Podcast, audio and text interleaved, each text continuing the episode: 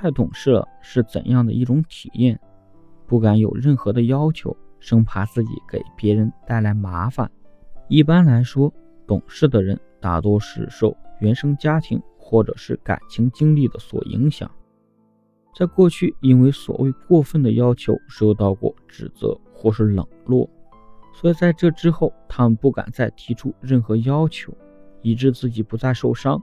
懂事实际上是一种自我保护的手段，只不过这种手段也是受到伤害后的一种应激反应。